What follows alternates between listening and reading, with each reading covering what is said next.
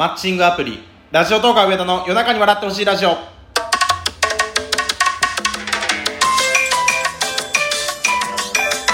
い今回のテーマこちら。マッ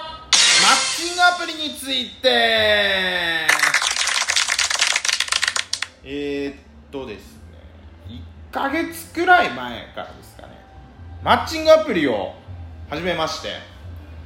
初めてでは実はなくって。2017年やったはず。今から4年くらい前に一度だけマッチングアプリをやったことがあったんですけど4年ぶりに、えー始めました。で、まあ、きっかけとしては、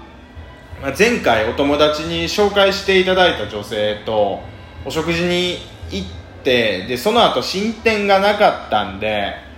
でなおかつその時に久々にもコロナ禍になってから女性とご飯に行ってお話をするっていうことをしてなかったんでもうなんかそういう楽しさを忘れてたんですけどあやっぱ女の子と喋りたいっていう。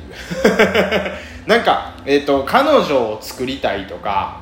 結婚したいとか、まあ、もちろんそれもあるんですけどまずその以前の問題っていうか女性とのコミュニケーションに欲してるなコミュニケーションを欲してるなと思って。でそれはラジオトークのトーカーさんとコラボしたりコメント欄にいらっしゃる方とのやり取りでは得られないようなやっぱり一緒に会って飯食いに行ったりとかどっか遊びに行ったりとかそういうのでうんやっぱ配信をしてるとどっかで気が張ってるんでしょうね。そういうのじゃなくもう完全にリラックスした状態で女性とコミュニケーションを取りたいなと。で取っていく中で、えーどんどん仲良くなればさらにさらにその先のさらにそのそのさらにそのさらにそのそのさらにその先のそのさらにその先のコミュニケーション取れたらいいなと思ってます。なんかわかんないです今福田雄一作品に出てくる佐藤二郎さんみたいな喋り方になってしまいましたが。えー、実際にマッチングアプリでハキカスラジオの萩野さんやったかな？マッチングアプリで出会われたんじゃなかったかな？とか僕の周りでもちらほら聞いたりしてるんで。うんと、まあ、4年前僕がやってた時のイメージとはだいぶ変わってるなっていう。なんかあの当時はモテない現実世界の恋愛でうまくいかなかった人たちがマッチングアプリやるぐらい。それはちょっと偏見か。うーんとまあ出会い目的の人もいたりとかっていう感じだったんですけど本当に真剣に結婚を考えてマッチングアプリする人とか真剣に恋愛をしたくてマッチングアプリする人も増えてて。でえっと登録してその女性のねアカウントをいろいろ見ることができるんですけどめっちゃ可愛い人いっぱいやってるんですよ。でなんか性格も良さそうな人。性格いいかどうか写真と文章だけで判断できんのかよお前って話なんですけど。で1ヶ月間やってて1人の女性とお会いすることができました。えーっとこれが1週間くらい前かな。えーコロナ禍っていうこともあって僕はお食事に行きたかったんですけどまあ、あの喫茶店でちょっとコーヒー飲んで1時間半くらい喋って解散という流れになりました。だからあの時に俺え1時間半経ってじゃあもう帰りましょうかって言われてあ嫌われたかなって思ったんですけど、えー LINE のやり取りは続いてるんで嫌われてはないのかなと思います。で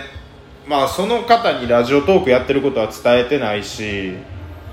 えー、っと難しいな。今ここではっきり決めといた方がいいな。何を決めといた方がいいのかっていうとこれから先マッチングアプリで知り合っていく女性もうすでに今コミュニケーションを取っている女性に対して俺がラジオトークをやっているかどうかを言うかどうか。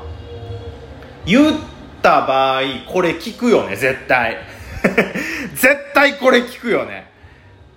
どんなことやってんやろライブ配信と収録外にへーっつってこう探してってタイトルに絶対マッチングアプリどうのこうのっていうタイトルつけてこれ12分喋るからえ私のこと喋ってるかもしれんってなって聞く可能性あるからあんま変なこと言えへん まあいいや。もう言っちゃおう。でえー、っと今決めた。ラジオトークをやってるっていうのはもうお付き合いをするまでは言わんとこかな。うんなんかゆそ俺はとりあえず現状マッチングアプリも大切にしたいんですけどラジオトークのリスナーも大事にしたいんで。えーと実際にお付き合いしたらもうマッチ完全にマッチングしてるわけじゃないですか。ってなったらもう隠すこともないのかなって感じなんで。何でもつつ裏裏つつ裏裏じゃないな。えーと何でも話せるんで。ただ例えば、まあ、僕今正直に言っちゃうと一人の女性と当然やり取りしてるわけではなくって気になる女性に「いいね」が押せるんですね「いいね」で「いいね」を押したら向こうも私のことを通知がいくんですよ。で私のことを向こうも「いいね」したらマッチング成立っていう風になってで、まあ、メッセージのやり取りができるようになる。そこからはもう自由にですね、えー、まあ、会ったり通話したり好きにしてくださいって感じなんですけど、まあ、マッチングできるかどうかっていうので当然あのそんな1人に絞るなんてことはなくいいなと思う人には積極的に「いいね」を押すようにしてるんですね。で結局「いいね」押してマッチングしたからといってそこからコミュニケーション取ってみてなんか違うなってなることもあるしなんなら会ってみて違うなって思うこともあるんでそれはもうお互い様だと思うんでいいと思うんですけどわざわざそれを今こうラジオで言ってるのをその女の子たちに聞かれるとちょっと怖いからもうだからもう言いません。はい。じゃあまあ正直に言うと,、えーと、いいなって思う人もいるんですけどうんとマッチングしてからやり取りしてて微妙やなって思うやつもいっぱいいますねなんか。うーんとなんかコミュニケーション取りづらいなっていう、まあ、こっち側にも問題あるのかもしれないんですけれども。うん。で4年前の時はまあ今もそうなんかな。こうアプリで載ってる写真と実際に会ってみての写真がなんか印象が全然違うみたいなのがあったんですよ。もう5割増しぐらいの人が実は載ってましたみたいな。会ってみたら5割半額みたいな人が来ちゃうみたいな。だから今回はまだそのお一人しか会ってなくってその方はそんなことなかったんですけど今後会っていく方がそういうのあったりしてそれ言っていいのかなラジオでも。一回言っちゃおうか。言っちゃおうか。えっとでマッチングしてる方が今数名いらっしゃって。ああもう全部言っちゃう、えー、とアプリ上でのやり取りをしてる方が3名ぐらい今いて。で LINE をさらにそこから交換して LINE をやり取りしてる方も3名ぐらいいるんですね。でもそれ以上はちょっともう時間的な部分も大変やったりするんでもうあんまり僕今「いいね」を押してないんですけど。でもうそうね。そっからやっぱりあかんなあかんなうまいこといかへんかったなってその3人ずついた今僕の中で、えーと、と可能性のある6人が次々と消えていったらまた増やす可能性はありますけど。うーんそうですね。その6人の中で私とお会いしてくれた方がそのうちまあ1人いらっしゃるんですけどそれ以外の方でも、まあ、正直に言っちゃうとちょっとお会いしてみたいなっていう方が今2人います、はい、その2人が、えーと、LINE をもうすでに交換してる方なんですけど。で1人がねめっちゃくちゃ地元近かったの。びっくりした。知り合いの知り合いとかかもしれん。住んでる駅がね2つ泊まりとかなの。でなんか高校と大学が一緒でちょっとびっくりしてます。まだあの会いましょうとかそういう話にはなってないんですけど。世間狭いなと思ったでもう一人の方はお笑いがすごい好きな方で。僕があのダイアンの津田みたいな感じでいじられてますって言ったらすごいなんかあの僕のことをいじってくれはるんですけどいい感じでいじってくれるんで嬉しいです。年上の女性ですねその方は。で地元が一緒の方は年下の女性。でこの前お会いした方は年齢かなり近い方ですね。そうそうそう。三者三様あってね。でも僕が今選べる状態だ。6人の中からっていうふうに調子に乗らないことが大事で。逆もしかりなんですよ。もう当然なんですけど。そのえー、っと女性たちもあのー、何人ともやり取りを絶対してるはずなので。だからもうあんまりなんか考えず。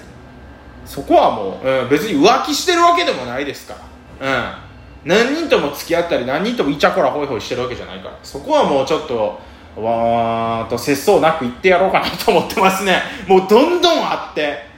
もう10人ぐらい会ってやろうかななんて。で一番いいなって思った人と付き合えたらいいなと思ってます。はい。ちょっとちょっとだからえー、っとまあそれもあって最近ライブあんまりしてないっていうのがあるんですね。ごめんなさい収録をや頑張りたいっていうのとあと疲れたっていうのがあったんですけどライブあんまりできてないライブマラソンできてないうちの一つの理由としてあのマッチングアプリに励んでいるということであのお恥ずかしいえーと、なので、お便りを一ついただいてたんですけど、申し訳ないな、このお便り。